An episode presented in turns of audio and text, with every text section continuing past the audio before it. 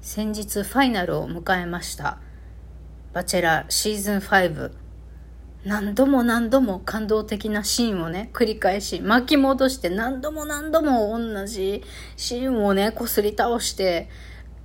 見てたらね5時間ぐらい経過してでそれについての感想をね何回も何回も撮り直ししてたらね日付変わって土曜日になっちゃいました。そんなわけで。夜のエロ玉ラジオ。夜玉スタートです。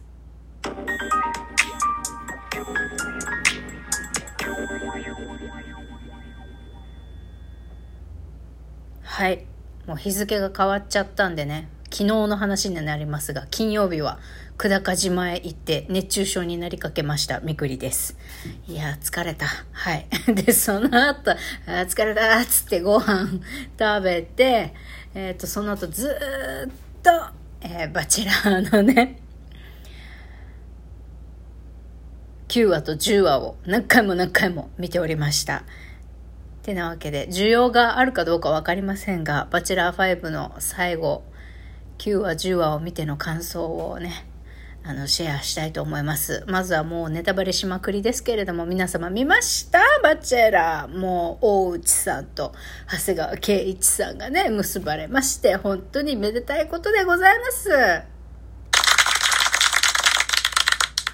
長谷川さんよかったねっていうよりも、私は推しメンのね、大内優里さんがね、意中の人と最愛の人と一緒になれたことが嬉しいでございますよ。もうほんと。いやもう正直さ、あれ、あのカップルさ、ど、どっちがこのカップル成立で得したかって完全にバチェラーの長谷川さんだよね。もう大内さんさ、揚げまんだし、逆玉じゃん もう絶対ババチェラーの方が得してるよね今回の恋は。ね。いや西山さんもよかったよ。ね。マオピもすごいもう最後のさローズセレモニー白いドレス綺麗な姿勢でさ凛と立って最後のお別れの時も「私は大丈夫じゃあ」ってあっさり去っていく姿かっこよかったよね。美しかったよね。美人だったね。もう吉高由里子みたいみたいな。もうね3代目バチェラーの深夜さんが言ってましたけどまあこれからね、西山さんはこれからもっといい男と出会えるからってこれからねもっとあのお金を持ってるいい男経営者たちからもどんどんアピールくるから大丈夫心配せんでええって言ってました。あと、深夜さんは、なんか、泣く、よく泣く女、泣く女性があんまり好きじゃないらしく、あの、西山さん派であっただけに、ああ、長谷川さんと一緒に並んでよかった、嬉しいって言ってた。まあまあまあ。いや今回のね「バチェラー5」はね全体的に言うともう参加してる女性陣の絆がねすごく良くて可愛い子も見た目も性格もいい人たちも多くって、まあ、私は竹下理恵さんあんまり好きじゃないですけど、まあ、それ以外は もうほとんどねよくってなんか平和だったよね。まあ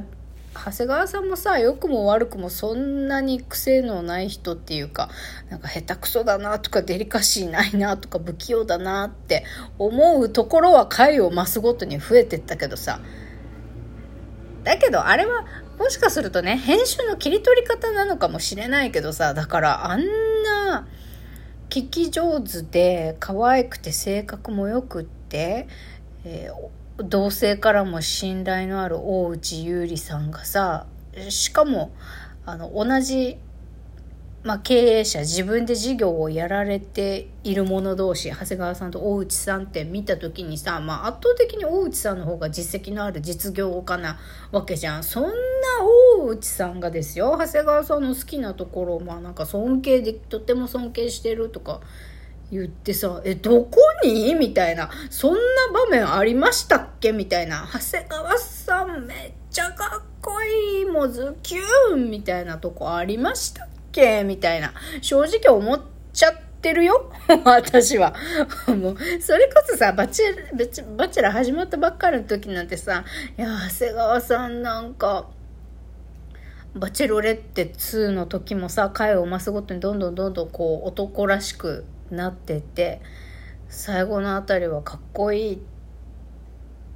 て思ってたけど、こうバチェラーとしてまたね、メディアに再登場してきて、まあ、誠実でセクシーっていいよねとか私言ってたくせにさ、なんかどんどんどんどん回を増すごとにさ、あれ？とか、うん？とかなるっていう風に見えるところが多くてさ逆に女性陣の方がさ見た目も中身もいい人たちが多くってさ女性陣強かったよね。だからどっちかっていうと本当に今までのバチェラーの中でバチェラーが本当に恋してる女参加者の中では本当にあこの人いいな好きだなって惚れてる人数が今まで一番多かったんじゃないかなっていうふうに私は見えておりました。皆様どうでしょう？で参加女性に特にあのトップ5ぐらいまでは本当にあの長谷川さんそれぞれ好きだったと思うんだよね。だけどそのそれぞれに対しての、まあ、好きの